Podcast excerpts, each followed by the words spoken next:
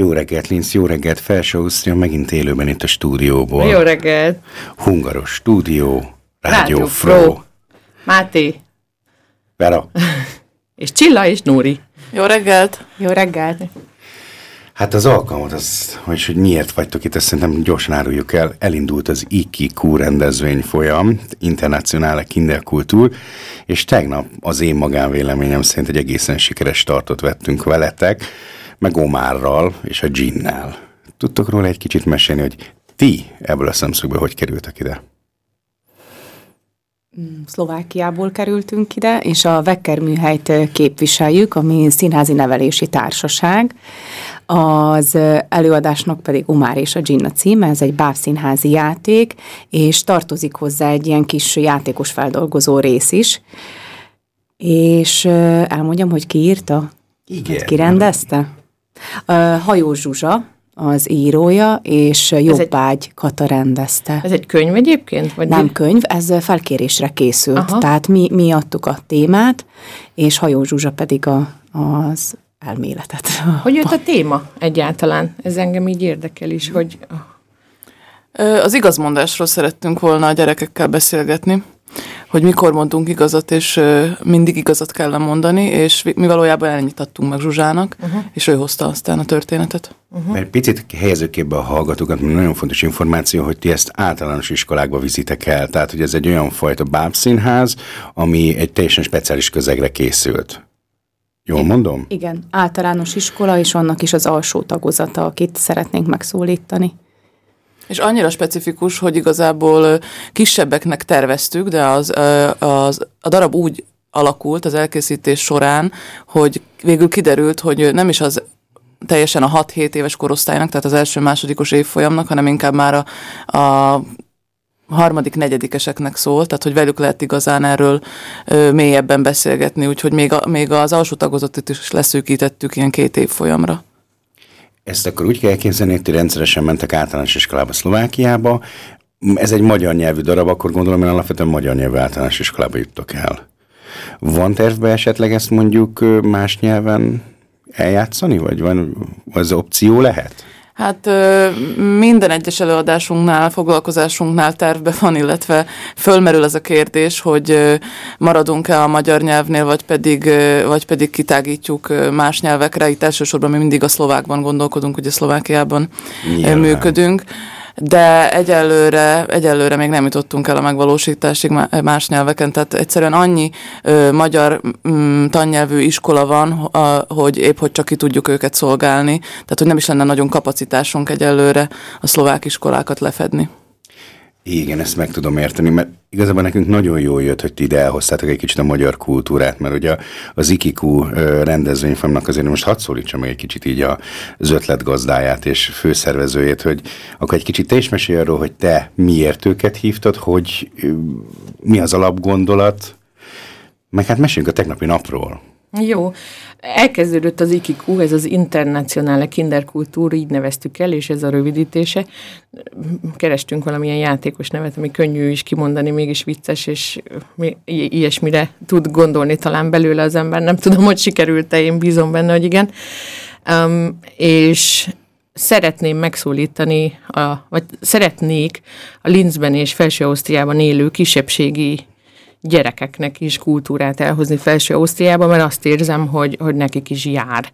És én még nem jut. Tehát, hogy nem olyan mennyiségű, nem olyan szintű.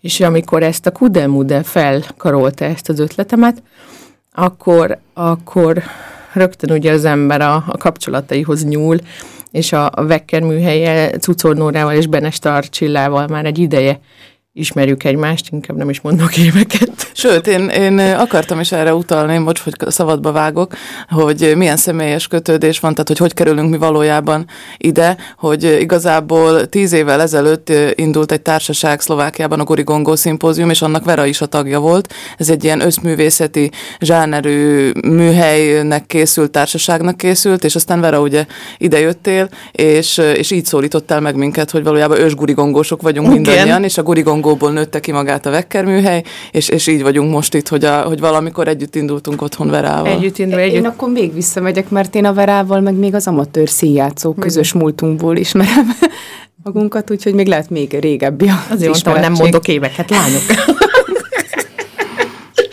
szóval, hogy így van ez, és ugye az ember, vagy hát én uh, tudom, hogy mit csinálnak, mert láttam őket dolgozni, meg láttam a munkájukat, és dolgoztam is velük. Volt egy előadás, ami, amiben egy kicsit együtt is gondolkodtunk, ami egy nagyon izgalmas folyamatnak tűnt, és, és magát a drámapedagógiát én magam is tanultam Budapesten is, meg Bécsbe is, és a, nagyon érdekes volt azt is látni, hogy például Ausztriában a drámapedagógiát egészen más oldalról közelítik meg, mint például Magyarországon.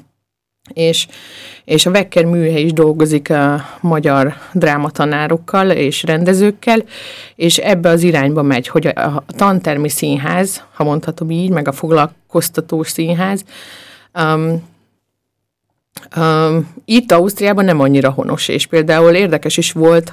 Uh, ne fogalmaz el ennyire finoman, nem honos. Nem honos. És bár tudok egyet talán Bécsben, és ráadásul, ha minden igaz, azt is egy magyar nő vezeti, de ennek majd utána nézek.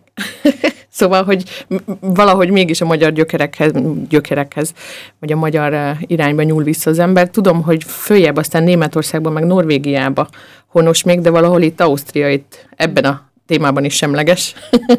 és még megint bocs, hogy a szabadba vágok, hogy miért emlegetjük ezt a drámapedagógiát. Az elején nem mondtuk, hogy ez az Omár és a Gin, ez nem egy klasszikus bábszínházi előadás, hanem egy ilyen tantermi színház, amiben a drámapedagógia is aktívan szerepet játszik, tehát van egy előadás, és utána pedig egy ilyen földolgozó foglalkozás van, ami a drámapedagógia eszközeivel beszélget, és nyitja meg, beszélget a gyerekekkel, és nyitja meg az előadás kérdéseit a gyerekek felé. Igen, és ez láthatólag egyébként a szülők arcára érdekes, tehát ilyen, ilyen elsőre ez nekem egy picit ilyen kényszeredett mosolynak tűnt, bár mi ezt beharangoztuk, hogy ez így volt, de én ahogy körbe tekintettem a szülőkön elsőre, azért inkább az ijegység felé tendált a szülőknek a te egymásra nézése, hogy akkor most itt mi lesz, mert ugye ti ketté választottátok gyakorlatilag a nézőközönséget, Csilla, te kijöttél velünk szülőkkel játszani, beszélgetni, és a, ti meg maradtatok a gyerekekkel. Igen, ez egy rendhagyó dolog volt egyébként a Vekker műhely életében is, mert amikor iskolákhoz járunk ki, akkor ott a tanárok kimondottan a megfigyelői szerepet kapják, ha beülnek a foglalkozásainkra, és a gyerekekkel foglalkozunk csak. De itt fel voltunk készülve, hogy nem egy osztály kölcsönösen egymást ismerő gyerekei vesznek majd részt az előadáson, hanem különböző gyerekek a szüleikkel. És ezért gondoltuk, hogy hozunk nekik is egy kis meglepetést, hogy amíg a gyerkőcökkel tudunk háborítatlanul dolgozni a, a, a témával kapcsolatban, addig a szülők se unatkozzanak, és picit megpróbáltuk emelni a tétet, és egy, egy ilyen kicsit második szintről foglalkozni és gondolkozni a látottakról és hallottakról, kicsit a szülői szemszöget és szempontot figyelembe véve, mert a gyerekekkel főként a gyerek szempontot vesszük figyelembe, úgyhogy számomra nagyon izgalmas volt, és érdekes, amit most mondasz, mert én nem láttam ezt az ijedelmet. Én az aktivitást éreztem inkább. E, viszonylag hamar, meglepően hamar föloldódott, hmm. tehát én ugye én már csináltam ilyet, és én ezt kifejezetten szeretem, ezt a fajta, e, hogy mondjam, ilyen feldolgozó folyamatot, és hát az első, nekem egyértelmű volt, tehát az első az ilyen nagyon rémült, ilyen most mi lesz itt? Tehát, hogy ilyen, nem tudom, kinek van meg ez a kicsit feszélyezett, ilyen anonima alkoholisták jellegű kör, hogy akkor most mindenki feláll és beszél, és... És ráadásul körbeültünk igen, le. Igen, tehát, hogy, ez... igen, mert ezt mondjuk hangsúlyoznám, hogy a kör az nálunk egy nagyon-nagyon szívesen választott forma. Tehát az, hogy körben ülünk le a gyerekekkel is, akár kis párnákra, vagy hogy a szülőkkel, hogy mindenki mindenkit lásson, és ez az egyenrangúságnak a, az érzését hozzá, ez, ez igen, ez lehet, hogy az anonim alkoholisták hasonlít. Nem, nagyon, nagyon hamar, meglepően okay. hamar föloldottak a többiek is, és szerintem alapvetően a szülők számára is egy nagyon érdekes élményt jelentett. Én mindenképpen úgy is füleltem, egy kicsit hátsó sorban ültem, hogy nem csak én röhögtem föl egyes poénokon. Uh-huh. Tehát, hogy azért volt itt, hogy mondjam, a szülők részéről is abszolút pozitív fogadtatás. Mindenképpen egy ilyen azt hiszem ez egy olyan első startnak bizonyult, ami ilyen, ilyen formai határokat, még egy picit így a normálzónát így feltörő ö, báb ö, előadás volt, amit mi láttunk, és ezért én nagyon hálás vagyok. de most zenéjünk egy kicsit, ha szabad kérnem, hogy utána tovább beszéljünk Jó. róla, és ha szabad kérnem, akkor én most a Noártól az LMBTQ-t, hogy itt ezen a téren is egy kicsit törjünk itten falakat és szokásokat, és hallgassuk meg azt a számot ma.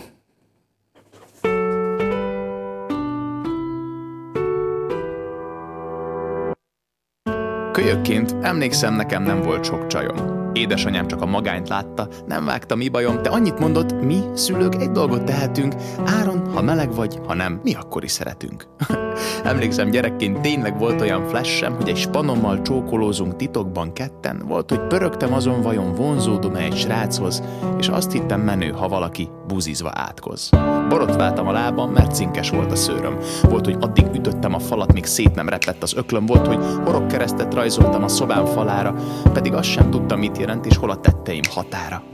Óriási mázli, hogy olyan szüleim vannak, akik elmagyarázták, hogy emberek milliói haltak csak mert valaki azt mondta, mától ők az ellenség. Ismerős a szitu?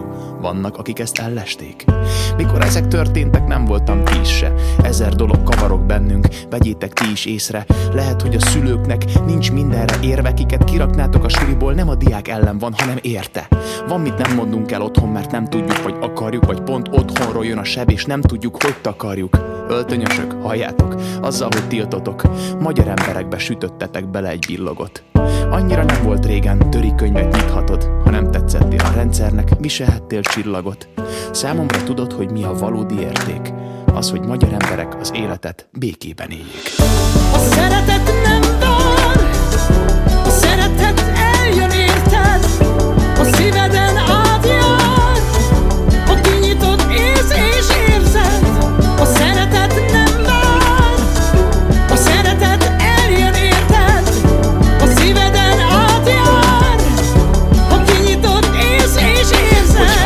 Meleg lennék, azt hinném a kormány után engem, és azt kérdezném, hogy én ezért pontosan mit is tettem. Pedig azt hallottam, hogy mindig örök marad a szentírás, és ha tényleg minden élet számít, számítson az is ki más.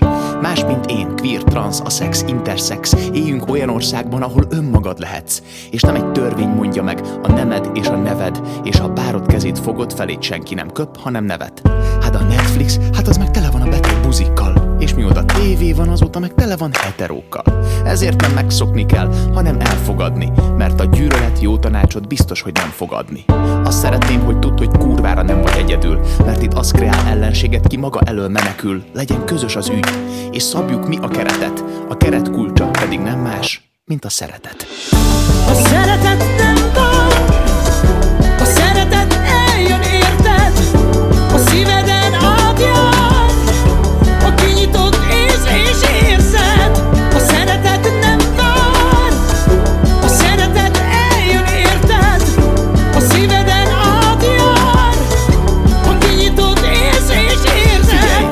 Pacek leszek, mert nem kenyerem a kamu. Katasztrófa csak abból lesz, hogyha valami tabu. Mondjuk ki kerekperec, hogy életek vannak veszélyben, amíg értelmet keresünk egy törvénynek hívott szeszében. Csak egy dolgot hadd kérdezzek, ha fiad lenne meleg, vagy kiderülne, hogy a lányod egy másik lányt szeret, mit tennél? Kérlek, nézz mélyen a lelkedbe, és mondd, visszaölelnél, ha a gyereked így ölelne? Változtat ez valamin, változtatna rajtad, hiszen a gyerekettől pont, hogy a tiszta szeretetet kaptad, és te voltál, aki a szíved, lelked adtad, és most egy buta törvény meg bőszít vagy altat. Ébredj fel és lásd, LMBTQIA, mint emberek gyermeke, de most előlet kell futnia. Olyan kicsi ez az ország, olyan sok szív dobog, ugye szebb egy arc, hogyha mosolyog, s nem zokog. Segíts törölni a könnyet, megtörni a csöndet.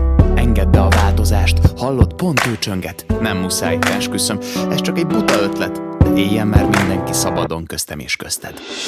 A szeretet nem vár, a szeretet eljön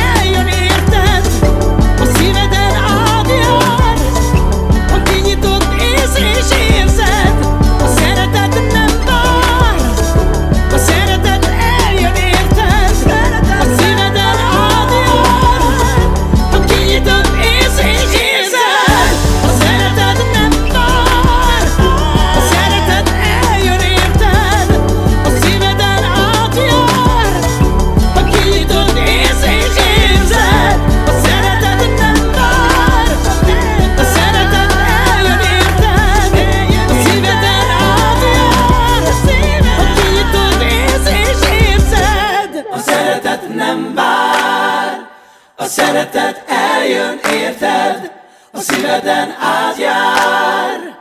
Ha kinyitod, érsz és érzed, a szeretet nem vár. A szeretet eljön érted, a szíveden átjár. Ha kinyitod, érsz és érzed,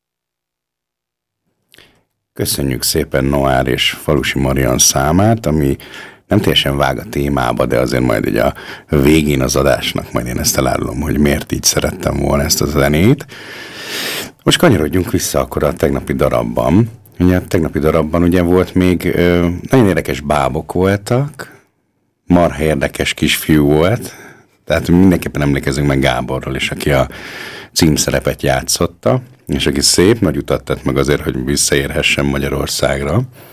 Kalocsányi Gábor, a Szegedi Bábszínház tagja, és onnan jött igen Linzbe, úgyhogy hajnalban fölült a vonatra, leszállt délben, Linzben, délután fölült a vonatra, és úgy tudom, hogy most már, már játszik is Szegeden. Mm, bár még nem, mert tíztől játszik, de már valószínűleg remélhetőleg ott van, és megérkezett. Igen, ő játszotta Omárt, a, a kisfiút, aki, aki túlságosan ö, sokszor mondja meg azt, amit gondol, illetve mindig azt mondja, amit gondol. És a, a bábok pedig mondott, hogy érdekesek voltak és izgalmasak, Jeli Luca Sára készítette őket. Le a kalappal előtt engem, tehát engem vizuálisan nagyon megragadott. Sőt, azt kell mondjam, hogy a, az alapötlet, ami tetszett, és én jónak is találom, túl nekem a vizuális világ az borzasztóan, az nagyon ütött. Tehát több olyan megoldásatok is volt tegnap, amire azt mondom, hogy nem tudom, hogy hol adjátok elő legközelebb, de hogy menjen a nép és nézze meg, mert nagyon helyesek voltak. Alapvetően tárgyanimációt szerettünk volna, ez azt jelenti, hogy egyes tárgyakat használunk bábokként, tehát például egy pokrócból csinálunk bábot, aztán ez egy kicsit átalakult, és végül is konkrét bábok születtek, tehát megszületett egy majom, egy öregasszony báb, egy szép hölgy báb, de mindegyiknél ügyelt arra a sára, tehát az volt, az volt a felkérés, hogy ezt ö, különböző használati tárgyakból készítse el, így az öregasszony báb például az öregasszony szereplő egy teáskancsóból és egy virágcseréből készült, a, a, a szép hölgy az egy, az egy ikás, ilyen lámpabúrából, uh-huh. meg harisnyából, a, a majmocska, a banjo pedig ilyen kiürült samponos flakon, flakonból lett összerakva, és, és és elég hangsúlyos szerepet kapnak, kapnak további szemetek is, tehát további szemetek is a darabban, tehát maga az Omár is szeméttel játszik ott valójában. Mondod, hogy szemét vicces, mert hogy a, a Kudel Mudden főnöke is ott volt tegnap, a Manfred Forces személyébe, és segített nekünk összerakni a, a színházi körülményt ahhoz, hogy hogy a színházként is működhessen, és ő volt az, aki leszemetezte a ti dolgaitokat. Igen, egyébként az egyetlen hagyományos bábra hajazó ö, alkotás az a, az a banjo, a majmocska, mert ő egy kasírozott báb. Tehát lehet, hogy ö, samponos flakon vagy tubus az alapja, de hogy utána ez egy ö, báb technikával készült báb. Nem látszott, igen, tehát a rajta nem látszott, hogy, hogy Én nem vettem észre a hátsó sorból, tehát nekem az, hogy ez szemét, jó nyilván amikor elején játszik az Omár ott a, építi ezt a robot, vagy ilyen kör, öm, Hinta. körhinta, akkor mondjuk az itt egyértelmű volt, de érdekes módon ezt így átugrottam, és amikor egyértelmű lett, amikor megemelted az öreg néninek a nyakát. Mm. Tehát olyan nagyon szép, ilyen vizuális ö, játék volt, ez nekem nagyon tetszett. Hát igen, ez is az, hogy, hogy a gyerek, most mondott, hogy az Omár, tehát a gyerek a szeméttel játszott. Múltkor mondott a lányom egy olyan jót, hogy ami neked szemét, az nekem remény. Tehát, hogy valójában tényleg sokszor van, nem? Hogy, hogy mi már kidobjuk, és akkor a gyerekek valahogy újra felhasználják, úgyhogy ez jelent meg valójában a darabban is, hogy az Omár azokkal a tárgyakkal, uh-huh. limlomokkal játszik, ami már fölkerült a padlásra, ami már kidobásra vár, ami már senkinek se kell. Meg azok, azokkal van ez, most úgy gyerekszemből próbálom ezt nézni, hogy ab, abban nem baj, ha eltörik, nem baj, ha megkarcolod. Ezt már nem úgy félti a felnőtt, ugye, hogy, hogy ja Istenem, nehogy tönkreted. Tehát sokkal szabadabban tud velük, velük játszani és alkotni, összeragasztani, széttörni, szétvágni, megvizsgálni belülről. Dani, a Dani fiunk is ilyen, ő is a, a, most ugye a előadásotokra szereztünk iskolapadot, mert hogy az is opció volt, hogy esetleg azon fogtok játszani, és az iskolában nem kell majd visszavinni, mert ezt már kiszortírozták volna, és a Dani első kérdése az volt, anya, akkor majd szétszedhetem. egy kis, kis adaléket hozzátenni, hogy így felső Ausztriában nagyon komoly, um, hogy mondjam, hagyománya van a bábszínháznak, tehát Velszben volt nem is olyan régen egy hete a Figuren Theater Fesztivál, uh-huh. ahol mi voltunk rendszeresen, és ez egy marha nagy élmény, tehát tényleg a világ minden részéről, tehát például a kis Erzsit is láttuk már itt uh, Velszben, és uh, ott az mondjuk feltűnő volt, hogy több olyan művész van, aki egyébként tényleg nagyon szép és nagyon érdekes dolgokat hozott le, meg rakott le az asztalra, hogy ezért gyerekeknek, hogy, hogy úgy, úgy ne, ne, ne játszol, ne érj hozzá. Tehát, hogy az egy olyan eszköz, ami, és, és ilyen, nyilván ez nem ront egyébként, szerintem ez nem veszel a darabjának a minőségéből, de mondjuk az sokkal jobb, hogy a gyerek hozzáérhet. Tehát, hogy amikor voltunk a, tudod, a, azon a homokos uh, ahol a gyerekeket kifejezetten oda hívták, hogy játszanak a végén, most nem teszem a címe. Uh, gondolkodom, majd eszembe fog jutni. Szentkorn, Du Szentkorn und ich, azt hiszem így hívták az előadást. Ami egy, egyébként egy fantasztikus előadás volt, igen. és ott például nagyon szimpatikus volt az, hogy a végén a gyerekek közel mehettek, és megfoghatták a játékokat. És tényleg a... a szénnel, és uh, téphették a papírt, összesöpörgethették a homokot, amit kiszórtak, igen. Nyilván ez a legérdekesebb, nem? Egy vábelőadásnál, hogy utána meg lehet őket fogni. Itt nálunk is az volt, ugye én én voltam a gyerekekkel, amíg ti kint voltatok a felnőttekkel, és itt is rögtön az első kérdés, mikor mehetünk be a fólia alá? Tehát megjelenik egy ilyen hatalmas fólia lepel az előadásunkban, és, és az nagyon fascinálta őket, nagyon érdekelte őket, és, és végül aztán el is tépődött a fólia, de hát hagytuk, tehát hogy, hogy kifeszítettük, és akkor hát akkor gyertek, menj, mindenki menjen be alá, és legyetek halacskák, rákocskák. Van, akinek és, aranyhaj volt, valaki kutyát És, és szanaszét lett szaggatva a fólia, de még utána egy órával is kint azt kergették a, a, az udvaron. A... Igen. Igen. A, a kétségbeesett szülői intelmek közepette, de... De fújta a szél, és nagyon fantasztikus volt nézni egyébként. Még Egy... néhány szót, ha megengedtek, a díszletről mondanék, az is Jeli Luca Sára munkája, és az valójában külsőleg egy kartondoboznak tűnő három rétegű uh-huh. kis építmény, aminek az elején egy festmény van, tehát ezzel próbáltuk meg a helyszíneket változtatni. Az a nappali, a családnak a nappalia mondjuk, és amikor e-, első, el, először kihajtódik ez a kartondoboz, tehát a második rétege, az valójában a kisfiúnak a világa, az az ő, ő padlásszobája, vagy műhelye, uh-huh. igen, és a, a legutolsó réteg, vagy a hagymának ez az utolsó rétege, az pedig a mesevilág vagy a fantázia világa. Egy kicsit most talán menjünk arrébb, hogy ezt a nem teljesen megszokott uh, drámapedagógiai vagy színházi irány, ez, ez hogyan jön? Miért? Miért és hogyan csináljátok? Miben különbözik? Kezded? Mond, kezded akkor. Jó, akkor kezdem én, tehát hogy miért más. Igen, tehát nem klasszikus színházi előadásokat, vagy bábszínházi előadásokat készítünk, hanem, hanem színházi nevelési programokat, kreatív olvasási programokat, tantermi színházi előadásokat, és ez abban különbözik főként, hogy mm, nagyon az interaktív, tehát az interaktivitás az, az, a, az nagyon hangsúlyos ezekben az előadásokban. Általában nem mm, van egy olyan forma is persze, amikor egy komplet színházi előadást kapnak, és utána beszélgetünk ö, ö, arról, amit láttak, de sokszor csak jelenetet ö, lát a gyerek, és aztán, aztán azt fejtegetjük tovább, ő alakítja tovább a történetet, esetleg hozzátesz, vagy elvesz belőle, és ö, hát mi, mi ezt nagyon izgalmas dolognak ö, tartjuk, mert ö, mert mi ezt ilyen együtt gondolkodásnak hívjuk a fiatalokkal, a diákokkal, a nézőkkel, és, és hát én személy szerint ezt egy kicsit többnek is érzem, mint egy, mint, tehát, mint egy klasszikus színházi előadást, amire ugye beülünk, megnézzük, és aztán, hogyha olyanokkal ültünk be, akikkel lehet róla beszélgetni, akkor megbeszéljük, de hát van, hogy sokszor egyedül maradunk azzal az élménnyel, tehát egyedül kell földolgoznunk, és, és itt, itt megkapja a résztvevő, a néző azt, hogy, hogy a közösségében a számára fontos emberekkel, mert ugye mindig egy-egy osztályhoz járunk, tehát akikvel ő nap mint nap együtt van, ő velük együtt dolgozhatja föl azt a történetet, amit látott. Tehát megtapasztalhat más véleményeket, mert ugye egy 15-20-30 fős osztályban nem mindenki ugyanúgy gondolkodik arról, amit látott. Tehát, hogy megláthatja azt, hogy amit én látok, azt lehet így is értelmezni, de lehet úgy is értelmezni. Én gondolhatom róla ezt, te gondolhatod azt, és még ettől függetlenül mind a kettő jó, amit gondol, mind a ketten jól gondolkodunk róla.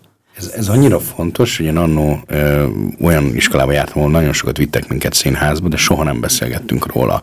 És nekem például egy utólag nagyon hiányzik azt, tehát például láttam egy uh, utólag azt gondolom, jó, akkor is azt gondoltam, csak nem tudtam megmagyarázni, hogy miért egy nagyon jó sirály előadást Csehovtól, és emlékszem, hogy nagyon hosszú, évekig kattogott az agyam rajta, hogy hogyan volt az a díszlet, hogy miért úgy csinálták meg mindent, de nem beszéltünk róla. Tehát egyet, tehát, mit tudom, az osztályban egy kicsit beszélgettünk róla a folyosói szünetben, ennyi.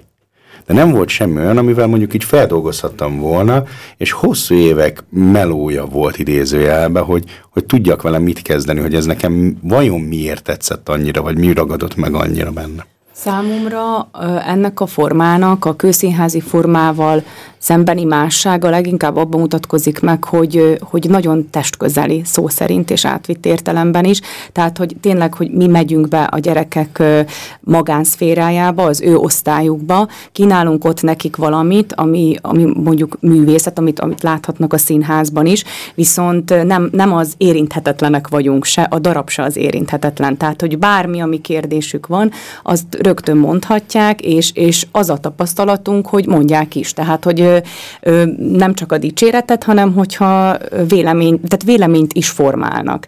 És hogy maga játékos módon tanít arra, hogy egymással is vitatkozzanak, meg hogy véleményt is formáljanak, és hogy kihangosítsák a gondolataikat.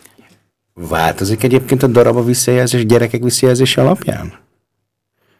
Tehát tud például, hogy mondjuk látjátok, hogy mondjuk ilyen vagy olyan a visszajelzés, és akkor mondjuk lehet, hogy a, a végén lehet, hogy változtatni kéne, vagy hogy, vagy hogy valamit nem mennyire direktbe kéne, hogy, hogy ez így kell elképzelni? Ez a darab még nagyon friss, az Omar és a Gin, tehát ez még nem változott, de szerintem a, a a száz százaléka a darabjainknak változik. Tehát volt, hogy hozzáraktunk jelenetet, volt, hogy elvettünk belőle jelenetet, attól függően, hogy, hogy a játszás során mire, mit láttunk, hogy hogy veszik a, a résztvevők a, a lapot. Ö, mindig azt szoktuk mondani, hogy sosincs kész egy előadás, majd egy 15 előadás után, tehát a, a premier után 15 előadással lehet eljönni, megnézni, és akkor már egy olyan formát tud mutatni, vagy egy olyan, olyan darabot tud mutatni, amivel amit úgy késznek tudunk tekinteni. Amit viszont spontán és igény szerint tudunk formálni, az a feldolgozó rész. Tehát, hogy az, azt én azért is szeretem ezt a formát, mert hogy az nem tud unalmassá válni, mert hogy annyira a pillanatból indul ki, és annyira abból a gyerek többekből indul ki, aki éppen ott van, és mi is amilyen állapotban vagyunk, meg ők is amilyen állapotban. Tehát még ha az előadás konstrukciója az változatlan is, mert ugye az meg van rendezve, de maga a feldolgozó rész, még annak is a dinamikája nyilván ö, tud változni, de a feldolgozó rész az abszolút abszolút tud igényre szabva lenni. De ti magatok is más, ezt meséltétek ugye, hogy minden közönség is más, tehát hogy tök érdekes mm. tapasztalásokkal jöttök el mindig egy-egy közösségből, most ha csak az Omárt nézzük, és vittétek különböző osztályokba, hogy az egyik osztály így reagál rá, a másik közösség úgy reagál rá, a kisebb gyerekek az elején mondtad, hogy hogy uh, rájöttetek, hogy nem éppen nem csak nekik való, hanem inkább az idősebb korosztálynak, úgyhogy amikor az idősebb korosztály az értétek, akkor ti magatok is más, más élményekkel, meg gondolatokkal tapasztatok, vagy hogy, hogy mondjam. Ti mit tanultok ezekből? Mert ugye ez, ez egy oda-vissza folyamat. Tehát nem csak ti adtok és indítjátok el a gondolkodást a, a fejekbe. Én, én, én nagyon-nagyon sokat tanultam ettől a technikától. Elsősorban ö, kérdezni, uh-huh. és, és meghallgatni, és meghallani a ö, választ. Tehát, hogy nem nem azt akarni újra kérdezni, ami nekem a papíron van, hanem abból indulni ki, hogy őket mi érdekli. Úgyhogy számomra ez, tehát hogy személyesen is nagyon gazdagító ez a forma, és az meg csak gazdagít, hogyha, hogyha látom, hogy a gyerekeknek tudunk ezáltal adni, és hogy őket foglalkoztatja ez a Érdekes dolog. is volt ez a mondat egyébként, amivel, amivel minket szülőket vezettél, hogy várjatok, lefordítom akkor, tehát hogy, hogy újra ugyanazt, amit mondtak, de megpróbáld más szavakkal, hogy mindenkinek érthető legyen, vagy hogy tényleg megértette. Hogy de... ugyanazt értjük-e az Igen. alatt? Mert a gyerekeknél is van, hogy nem biztos, hogy ugyanazt értem én, mint amit ő szeretne uh-huh. közölni. Uh-huh. Igen, úgyhogy ez egy fontos, hogy például visszamondom, hogy én, amit hallottam, azt jól hallottam-e, és hogy erre gondoltál-e. Meg azt kérdezed, hogy mit tanulunk, hát találkozni, beszélgetni sok-sok korosztályjal, sok-sok gyerekkel, sok-sok fiatallal, hát teljesen up to date vagy, vagy hát, tehát hogy egy csomó szemszöget nem maradsz benne abban a buborékban, vagy abban a, abban a azokban, azokban, azok között a határok között, amik között te most 36 vagy 40 évesen vagy, hanem jó találkozhatsz a saját gyerekeiddel, de az két-három, négy gyerek, és te is neveled őket, szóval akkor azért az elég a te buborékod, de egy teljesen más gyerekekkel találkozol, más életekkel találkozol, más nézőpontokkal, úgyhogy szerintem ebből csak tanulni lehet. Bocsánat, az ide kapcsolódó első kérdésem az az, hogy titeket felkérnek, vagy ti keresitek az iskolákat? Is, is. Mert hogy például az mennyire opció, hogy mondjuk ilyen mély szegénység, mondjuk roma gyerek iskolákba elvigyétek?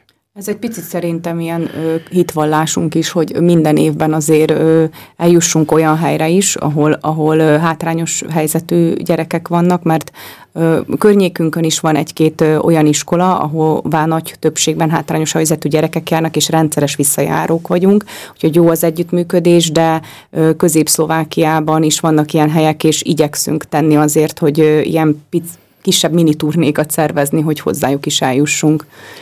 Mennyire más, tehát ilyenkor mennyire jön belőletek elő az a pedagógus, aki mondjuk érzékeli, hogy itt mondjuk egy más, teljesen más háttérből származó gyermekek. És most itt elsősorban arra gondolok, hogy mondjuk kijön-e, tehát lehet-e ilyet gondolni, hogy egy mély szegénységben élő gyerek rétegből kijön-e az a különbség, ami mondjuk egy középosztálybeli e, iskolás rétegből másképpen jön. Tehát lehet-e érzékelni a gyerekek között ilyen különbség? Van-e egyáltalán ilyen különbség a gyerekek között? Ö, van szerintem. Tehát az a megfigyelésem, és szerintem az a megfigyelésünk, hogy sokkal befogadóbbak például ezek a gyerekek, akik a, a, akik a szegényebb rétegből ö, jönnek, elfogadóbbak, akár hálásabbak is. Tehát nagyon sokszor a tanárok felül találkozunk egy olyan, ö, olyan vélemény, hogy jaj, de jó, hogy jöttek, mert ezeket a gyerekeket nem lehet színházba vinni, nem tudnak viselkedni, ö, úgyhogy nagyon jó, hogy így legalább, ö, így legalább látnak valami színházat, látnak valami kultúrát. Úgyhogy most képzeld el azt, hogy, hogy őket nem viszik színházba, és akkor látnak valami előadást, tehát hogy egyszerűen... Hát róluk gyakorlatilag eleve lemondanak, tehát iskolák, meg hát amennyire én jól értem, akkor azért ez egy kimondva kimondatlan gyakorlatilag szegregált iskolák is vannak, tehát hogy ahol a, hogy mondjam, körülménye is meg kell küzdenetek. Igen. Igen, én, én még annyit tennék ehhez hozzá, hogy szerintem is van különbség, és most ö, teljesen érdekes, hogy a Nóri pont ebből a szempontból közelítette meg, hogy ugye a tanárok azok, akik inkább nem merik őket színházba vinni, uh-huh. ö, és sőt, sokszor a tanárok már előre elnézést kérnek tőlünk, hogy ö, lehet, hogy nem fogják tudni végigjátszani. Egyébként erre még soha nem volt példa. Uh-huh. Tehát, hogy tényleg ö, abszolút ö, pozitív a visszajelzés, sőt, a gyerekek ámulattal és csodálattal nézik, de nagy különbség van mondjuk egy fővárosi osztályhoz képest, ahol a gyerekek a kultúrát kapják, csöpög mindenhonnan telefon, kérdés az persze, hogy milyen színvonalú, de hogy körbe vannak véve kultúrával, és hogy ő nekik, őróluk ez hamarabb lepörög és sokkal nehezebb velük szerintem ö, ö, dolgozni, vagy hogy őket lehozni egy ilyen jelenléti uh-huh. helyzetbe, mint azokat a gyerekeket, akik a jelent élik meg minden pillanatukban. Ott, ami probléma szokott lenni, ha mondjuk egy ilyen ö, ö, roma többségű osztályhoz kerülünk, hogy sokszor nem az anyanyelvük a magyar, Aha, tehát hogy ez egy köz... Mm, uh-huh. Igen, ez, ez szokott lenni, hogy, hogy nekem ahhoz visszajelzést kell tőlük kapnom, hogy ő mennyit értett meg az előadásból, és utána tudunk a földolgozó részben azt is hozzájuk viszonyítva ö, foglalkozni. Bocsánat, itt csatolnék valamihez, mert Nóri, amikor legutóbb vendégeskedtünk nálunk, nálatok, akkor te éppen eléggé el voltál, és én azt gondolom, hogy ezt, ezt nevesítsük is meg, ezt a buborék dolgot, hogy a, hogy is van ez a telefonbuborék, tehát hogy is van ez, amit te annó, ott nekünk, nem annó, elmeséltél. Tehát ezt tudod egy kicsit most egy nagyvárosi rá... iskolában voltunk előadni, ugye? Erre igen, gondoltok? Igen. igen. Igen, és, és hát pont az volt, amit a Csilla is mondott, annyi élmény, annyi inger éri őket, hogy, egy, hogy egyszerűen nagyon nehéz, nagyon nehéz megmozgatni, vagy meg elgondolkodtatni őket, és a telefont azt nem is, nem is emlékszek, hogy mire, mire mondtad, illetve ott akkor volt egy ilyen megfigyelés részemről, hogy, hogy vannak ezek a kábel nélküli fejhallgatók, igen, ez, ez fülhallgatók, igen, és hogy azt, vettük, azt vettem észre, észre az iskolákban, hogy egyre több a hosszú hajú diák, és hogy most akkor rájöttem, hogy miért, hogy, mert hogy vannak ezek a kábel nélküli fülhallgatók, és az eltakarja a, a hosszú haj ezt a fülhallgatót, tehát nem is lát, de volt, hogy csak úgy vettem észre tényleg, hogy mögé kerültem, és hogy, hogy neki fülhallgató van a fülében, mert eltakarta ugye a haja, és hát nem is tudom, hogy hallja, amit, amit beszélek hozzá. Tehát a telefont nem látod, nincs ugye nála zsebében, esetleg lehet ott van, nem látod, hogy a fülhallgató a fülében van, nem tudom, hogy hallja, amit mondok neki. Tehát mennyire széles spektrumon mozognak a ti problémáitok, tehát ugye a, a mély szegénységben lévő gyerek, akihez el kell menni, és ő vajon a nyelv elég neki, amit ti adtok, és mennyire hogyan juttok el hozzá, míg a teljesen modern srác vagy lány, akinek a folyamatosan kezében van a telefon, és teljesen tök nehéz megszólítanotok. Marha érdekes problémák ezek. Egyébként milyen témákba dolgoztok még? Mert mondtad, hogy itt volt ez a téma, hogy a hogy igazmondás, hogy mindig kimondjuk, amit gondolunk, vagy hazudjunk, vagy hogy van ezzel. Mi, milyen témáitok vannak még, amik, amikről közös, közösen gondolkodtok? Mm, van önismeret, önkifejezés, az mondjuk éppen egy művészetpedagógiai foglalkozás, van, ami a pályaválasztással foglalkozik, uh-huh. középiskolásoknak volt a xenofóbia, tehát az ilyen elfogadás, nem tudom, hogy mennyire nagy divat most nálatok, nálunk a zaklatás az nagyon fő, hangsúlyos téma most Szlovákiában, az iskolákban, akár általános, akár középiskolában, tehát ez a bullying, uh-huh. úgyhogy ez a legújabb foglalkozásunk is a, a általános iskolák felső tagozatának a zaklatásról szól. És uh-huh. még van egy kapcsolaton belüli manipuláció, az már szintén a középiskolásoknak. Uh-huh elég, elég tág a spektrum, akiknek ti készítettek ilyen, ilyen um, igen, ezek a színházi, színházi nevelési, színházi nevelési igen. foglalkozások, igen. Mondtátok, igen. említetted, hogy vannak például ilyen olvasásra nevelő foglalkozások. Kreatív olvasási foglalkozások. Ö, ott pedig, hát van az ólomkatona, ez ugye szintén az elfogadás témáját járja körül, aztán a hétfejű tündér, uh-huh. ott szintén ilyen hasonló a csúfolódás, elfogadás, és a Mimi és Liza, ami pedig egy ilyen szlovák könyv alapján, Polgár Anikó fantasztikus fordításából, szintén az elfogadás ott egy vak kislány és egy látó kislány barátságáról Meg ezek szól. érzékenyítő foglalkozások Abszolút. is, ugye, hogy, hogy az, hogyha Abszolút. valaki például vakként él közöttünk, attól még nem több, nem kevesebb, mint én, másképp érzékeli a világot, igen. Ezzel is tök egyér, egyszerűen lehet együtt élni. Pont ezzel, ezt a Mimiás Lizát a Csilla szokta tartani, és pont ez, ezzel is játszik, ezzel az érzékenyítéssel a gyerekekkel, hogy mindenkinek le van varva egy ilyen kis szempárna, szemtakaró, amit a gyerekek az előadás, illetve a foglalkozás során föltesznek, és ők akkor van egy rész, amit vakként, ugye, tehát Igen. nem látóként ö, ö, ismernek meg tárgyakat, vagy fognak meg dolgokat. Úgyhogy ez nem, nem a kreatív olvasási foglalkozás az nem egy hagyományos mondjuk felolvasásból uh-huh. áll, áll. Nyilván része az is, de hogy inkább jelenetek vannak felkínálva, és utána ők próbálják ki a megismerkedést, szó szerint bőrükön tapasztalják, hogy megérkezik egy vakkislány, és szólnak hozzá, és utána aztán erről például beszélgetünk is, hogy mondjuk miért nem merte azt megkérdezni, vagy uh-huh. szóval, hogy ilyen nagyon-nagyon sok a hátralékunk, nagyon sok meg a tennivalónk ezekben a részben, most így kapásból a xenofóbiára azonnal ugye vissza lehet csatolni mondjuk a Noárnak a számszövegére, hogy mennyire fontos dolgokról szól. Itt én, bár nekünk kisebbek, meg a gyerekeink, tehát még annyira nem vagyunk benne ebbe up to date tehát most a helyi sajtóra nem mernék így ö, hivatkozni, de nálunk úgy érzem, hogy inkább a gender ö, dolog az, ami nagyon, nagyon megy. A xenofóbia természetesen Ausztria egy sokkal színesebb társadalom, társadalommal bír, sokkal magasabb, a, mint például mi is ugye osztrákok vagyunk, és magyar anyanyelvűek, és ugye... De én magam is ugye Szlovákiából származom, tehát még egy ilyen fricska az Tehát. Egy, itt talán ez egy kicsit ezek a problémák a, jobban megélhetőek, de itt is van mély szegénység, és itt is van teljesen...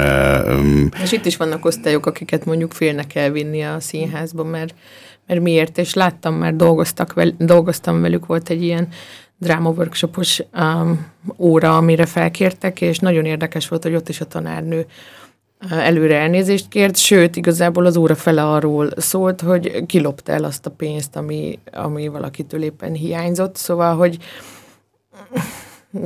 nehéz témák ezek, mert ott is, ott is ugyanúgy Csak közben, a, tehát a többségi társadalom sajnos mondjuk ki, itt is felső Ausztriában ugyanúgy xenofób, hm.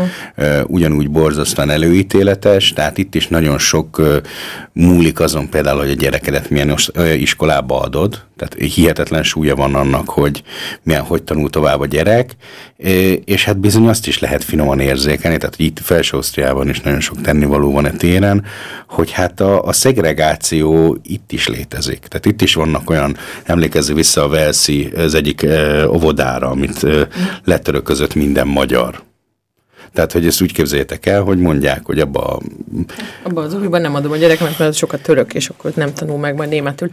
Viszont visszatérve Velszre egyébként ezek ilyen helyes csatolások, mert ugye Csilla pár éve volt itt a, egy olvasói foglalkozással és a sárkányfival, vagy olvasásra nevelés, bocsánat, most már... Kreatív olvasási foglalkozás, az a mi szókreálmányunk.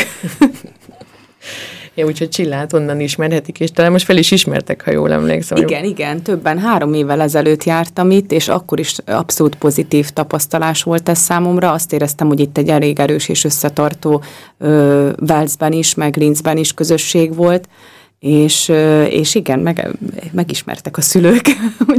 Ki vannak éhezve? Tehát, hogy én nagyon büszkén mondom azt, hogy szerintem tök jó számba jelentünk meg, és hogy lesz majd a lengyel gitár Á, ezt igen, tovább mondom azért itt a, az ajánlást ehhez, hogy április 24-én egy lengyel duó jönnek, a Lubie Pirogi, és ez egy vasárnapi program, kettőtől lesz, és előtte pedig a Lengyel Egyesület kínál pirogikat, úgyhogy meg is lehet majd kóstolni.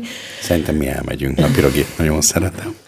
És lesz ilyen, hát, hogyha nem mindenki beszél lengyelül, aki, aki eljönne, ne aggódjon, mert lesz ilyen német magyarázatok, németül lesznek magyarázatok közben. Május 14-én lesz itt Varródani, a Lentos melletti mezőn, füvön, egy cirkussátorba, hogyha esne az eső, akkor se ázzunk el. Ó, bocsánat, ezt elfelejtettük, akkor viszont emlékezünk meg arról, hogy a befogadó helyünk a Fárám Szent Antonius volt, tehát, Igen. hogy azért nekik is a köszönjük play... meg a helyet, hogy ott tudtunk a lenni. A köszönjük bizony, és Ernő atyának is ezúton. Hogy kerültetek oda, hogyha én is kérdezhetek? Abszolút. Um, ez Jó a... mutatok a kereszt alatt, és a Laci ezt le akarta fotózni, úgyhogy... Onnan ismerjük a helyet, hogy a helyi magyar közösség többször szervezett dolgokat, és ugye mert, hogy a plébános maga és Ernő atya magyar, um, befogadja így a magyar programokat. Táncházon voltunk ott egyszer régen, oda csöppentünk, mi nem, mi nem táncolunk, de mi más.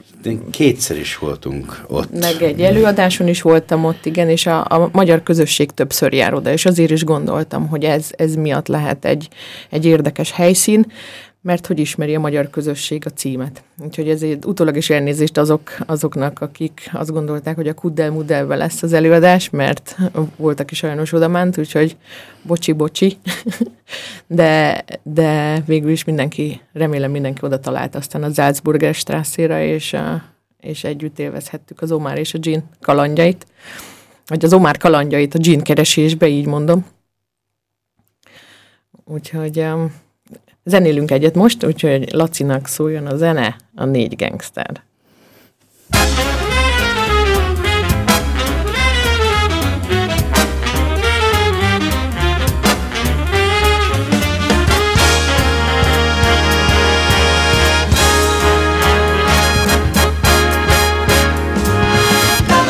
dolga vízzelánk, és megvalóban lehet méreg, vagy balta, vagy iszok. Egy bukkanás, egy bukkanás, egy nyom sehol. Akcióba lép ez a gang Látod ölet vissza nálunk nem mert semmi kékszerekre előrünk még el nem iszkod Ahol te a jó egész tudja jó Akcióba lép ez a gang A néved és az éve kívül valamit még. Hogyan érje őt a halál? Mi elengedni adhatunk a magunk Válogathatunk a vele Kínzás is jár még. Ha szépen összeváltuk vagy ha élve megtaláltuk Ő is azt mondja pompás kis vicc ha újra kell, hogy hulla eljön és csak szól És akcióba lép ez a gang A szám nem rúzsozom ám Hisz amíg van egér a számon És a körmömön az igazi fény. Több mint passzió, de állati jó. Jegeres szendvics, fűszeresen. Kora reggeli már képes vagyok gyilkolni Ezért mindegy nekem lehet Fürke, ha vagy előkelő fehér egér. Bárhol ennek az eszközeim Kell az álszakállas fény begyakorolt mozdulat és patkány helyett mert nincs itt már csak egy kis picigen nyúszika. Jöhet az áruha, már is itt van az asszony Dracula. Két hölgyes szent Mr. Ha véletlenül megpillant egy egész Az lélegzetet venni többé nem fog. Fő a szervezés, kell vagy konyhakés Helyes időegyeztetés okoz néha gondot Színe ilyenkor a technika név Még szép az a sok kép Audio, stereo, videó Mind-mind valamire jó Ha az agyadban itt van adatban Nyom csak a gombot. Már, már más kell, kell itt még. Is És mi az, amit nem mond csörök csak Hajtjuk nyáló épp egy kicsit hopni villan Eszik a csapok, mondjuk tombi ürge be vagyok, ma már én mondom, semmi gond így. Még hozzőt az ő gyönyörűség, de ez a vég. A szakma tudja már, hogy jobbat nem talál. A rendelési szépen megköszönjük, ám az áldozatról annyit tudni kell. Tíz dobozba küldjük el hogyha kéri, akkor önnek szépen ki is temjük És kerti körbe lesz kis apró ötlet ez Nem rossz annyi szent, és annyi viselet Nem henyér a gen A munka sosem mondta, amíg él valahol. Egy egér, akit el kell tenni lábaló. Ösztön, szenvedély és jaj az egereknek. Készpénz is kell. Belátja, Mr. nem jó a csekk. És megáll jegér, rohan jegér, utol jegér Most így is úgy is elkapok, de nem ez a vicc. Mi század ötven, mint a forradom Lövünk ötvenötni, mint a sinc Még gangster, még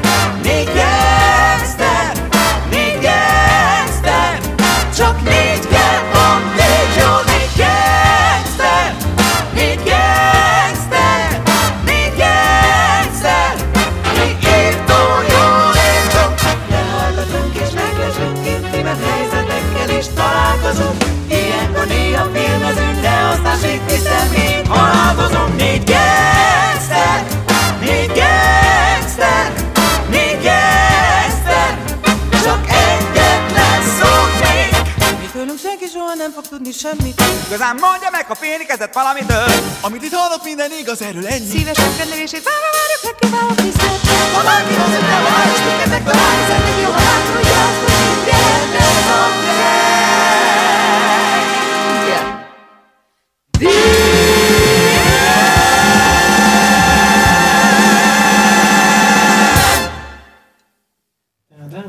a tegnapi előadásnak egy nagyon fontos pontja volt, hogy az anyuka, hogy kis én időt akar, akkor finoman szóval elzárja a gyereket, hogy játsszál már egy kicsit, hagyjál minket létezni.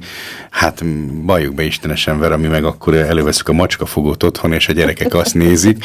Úgyhogy innen is jöhetett talán ez az idé, hogy ötlet, hogy ezt a számot játsszuk le, de nektek más dolgot, tehát hogy mondjam, más irányba is ö, csináltok, hogy hogy lehet ezt, elnézést kérek, újra fogalmazom a mondatot, tehát hogy nem csak ilyen foglalkozásaitok vannak. Mit csináltok még?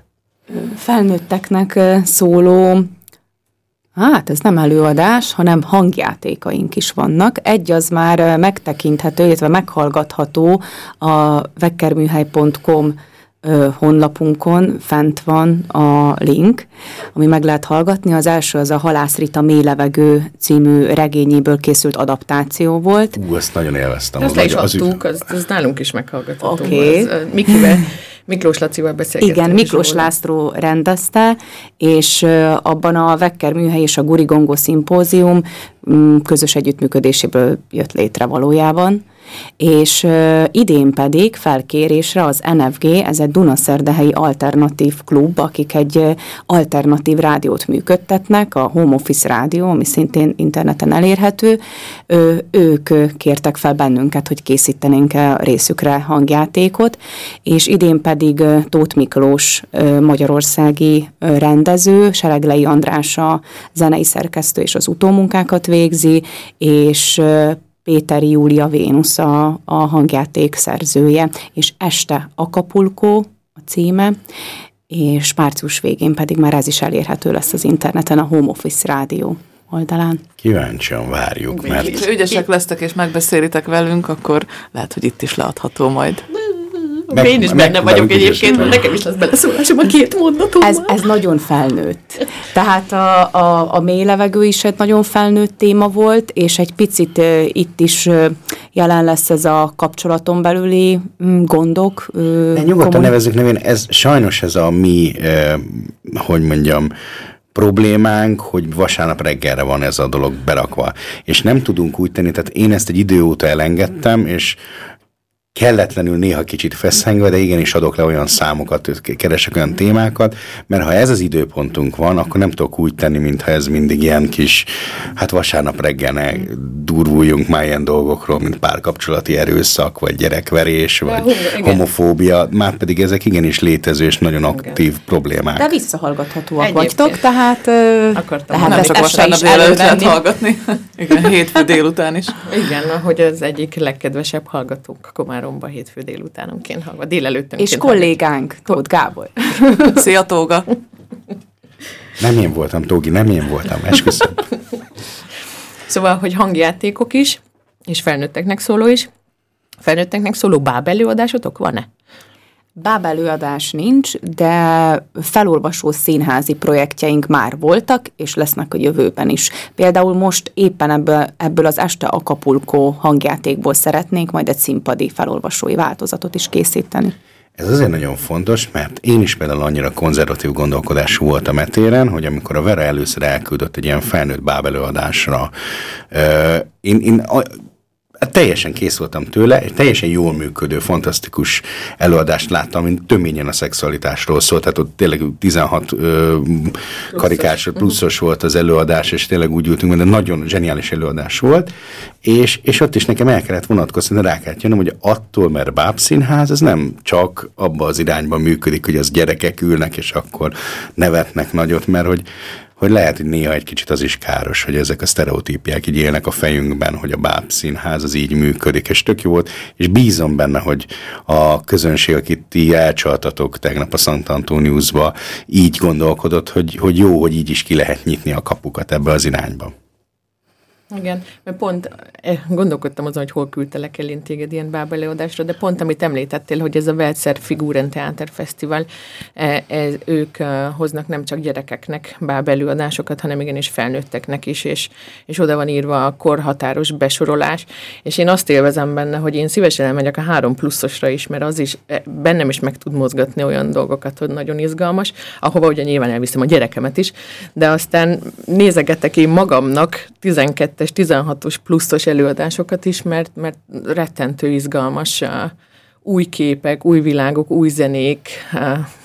Tehát, annyira nyitogat, nyilván másképp, mint ahogy, ahogy Nóri, te említetted, hogy ugye más világot látsz vissza, vagy kapsz vissza, vagy nyit ki neked a, a, a közönséged, akik, az a, az, a, az a színes közönség, akik mindenhonnan jönnek, és mindenféle tapasztalásokat hoznak nekem ez így adatik meg, és így próbálok én aktívan tenni azért, hogy én is nyitogassam a határaimat. Úgyhogy nagyon szépen köszönjük, hogy eljöttetek, és elhoztátok nekünk Omár és a Gint. Nagyon köszönjük minden résztvevőnek, aki itt segített a díszlettervezőt, említsük, említsük meg még egyszer. Jeli Luca Sára. Nagyon tetszett, amit tett, úgyhogy nagyon szépen köszönjük neki. A darab is nagyon jó volt. Tényleg nagyon köszönjük, hogy itt voltatok. A taxisnak is, Július Lászlónak is. Igen. Hát mi köszönjük, hogy itt lehettünk, és hogy reméljük, hogy nem utoljára voltunk itt, hanem jövünk még máskor is. Hát figyeljetek, ezt az olvasó, felolvasó színházat, ha elkészül, akkor beszéljünk róla, mert szerintem miért ne? Szabadon fogunk. Vagy meg vesz, föl, itt veszük fel a, leg, a következő hangjátékot. Mi bajunk lehet?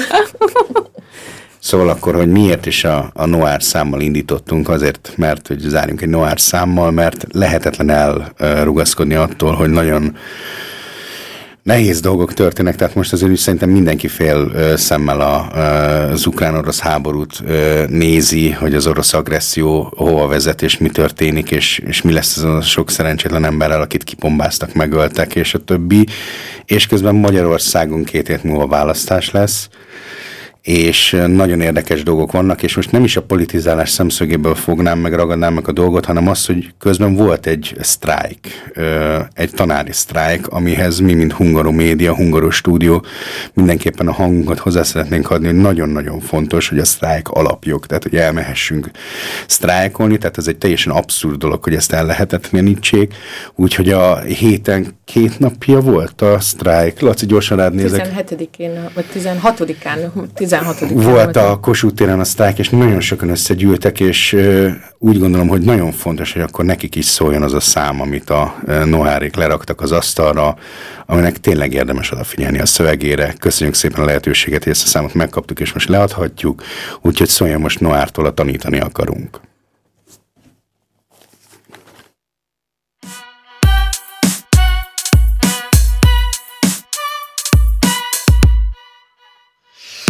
Lehetek én bordás, fordító, futár vagy pultos? Lehetek én ki a spárban, a farhátért futkos Vagy? Lehetek én, aki tudást ad a gyereknek? Tanár vagyok, a tanárok tanítani szeretnek. Akinek elege van abból, hogy hülyének nézik Hogy a széthajtott diákokért szakad szívre vérzik Kezeket fel, aki tanítani szeretne. Diákom, szeretnék belenézni a szemedbe. Az oktatás nem összeomlik, hanem összeomlott. Tudod, az, hogy madárnak néztek minket jelenti a gondot. Azért harcolunk, hogy végre taníthassunk szabadon. Itt a tettek ideje, mi már túl vagyunk a szavakon. Álljunk fel közösen és ne hagyjuk magunkat. Hallja meg végre a kormány a szavunkat. Nincs hova hátrálni, mert mögöttünk a szakadék. De ha összefogunk, akkor határ a szabadék Szárnyai szegények, de mi tanítunk repülni? Bocs, csak egy kérdés, minket mikor fogtok becsülni? Nem hagyjuk, hogy a diákok jövőjét elvegyék. Tudod mi ad erőt? Az, hogy tanítani szeretnék. Tanítani akarunk, de nem mindegy hogyan. Ezért harcolunk az országban sokan. Oktató, eladó, ápoló, nebuló, deák, diák, tanár, taxis, tűzoltó. Tanítani akarunk, de nem mindegy hogyan Ezért harcolunk az országban sokan Oktató, eladó, ápoló, nebuló, deák, diák, tanár, taxis, tűzoltó Ha leszakad a budi, ti egy szintetizátort küldök Megnézném, hogy szarás közben ti egy szintin ültök Embernek nézzetek minket, és ne pedig hülyének Hat év után havi 160-ból, hogy éljek? Fenyegettek minket, na ezzel amit elértek Hogy a csalódott tanárok szépen csendben lelépnek Bocs, ráérsz, Mire? nincs fizika tanár Helyettesíts kérlek, menni fog Nem már, én most törit tanítok, kémiát, biosz, tessék, én kapom el azt, aki az ablakból kiesik. Olaszt, franciát, németet és drámát, és most növelték meg pont az óráim számát. Várjál, bocs, mennem kell, mert keresnek. Ki az? Az ügyvédem az, mert a sztrájk miatt terelnek. Tényleg baloldali kampányakció a sztrájk? Azért hallod a hangunk, mert a hallgatás fáj. Tanítani akarunk, de nem mindegy hogyan. Ezért harcolunk az országban sokan.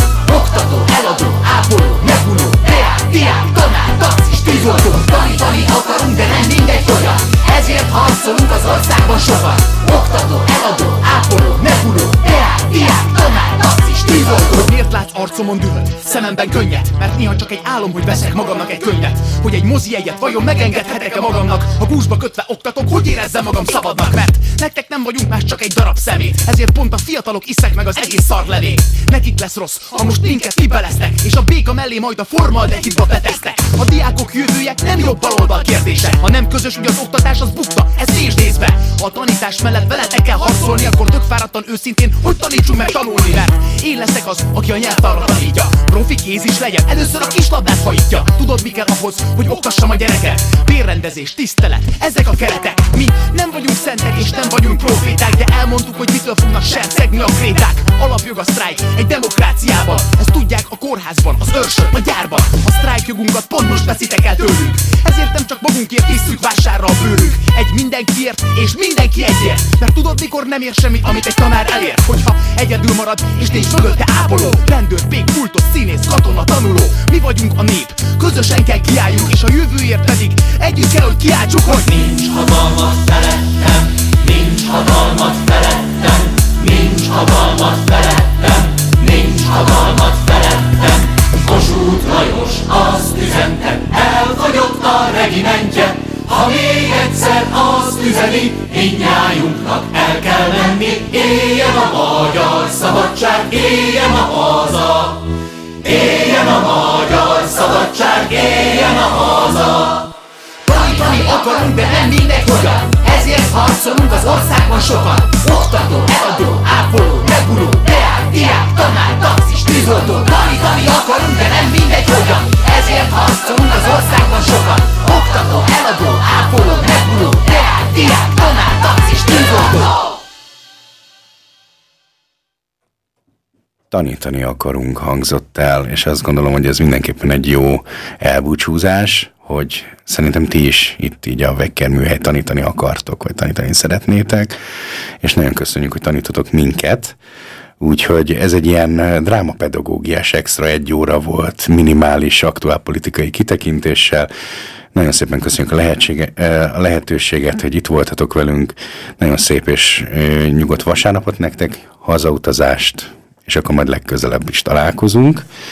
Igen, Tucor Nórával beszélgettünk, és Benestar Csillával, Kalocsányi Gábor üdvözöljük a távolból, az Omárt, úgyhogy köszönjük, hogy velünk voltatok, és hogy eljöttetek. És még egyszer hangozzék el akkor gyorsan, hogy a Varó Dániel hol és mikor lesz? Május 14-én a Lentos melletti um, mezőn, egy cirkussátorba délután három órától szombaton igyekszünk azt is, hogy megfelelően hirdetni, és hogy mondjam, informálni a közönséget, hogy kellő számba jöjjenek el.